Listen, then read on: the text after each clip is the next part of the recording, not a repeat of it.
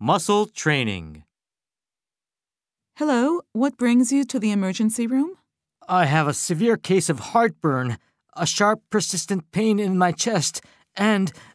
Uh, Can I see your insurance card, please? oh, here it is. I only have traveler's insurance. It pays for medical problems, too. Oh, I see. You will have to pay the full amount up front. You submit the receipt to the insurance company and they will reimburse you later.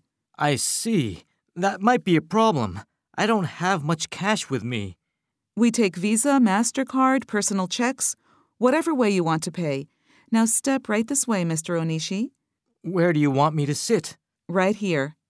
Please take your shirt off so I can take your temperature and blood pressure first. The doctor will be with you in a few minutes. Thanks for your help.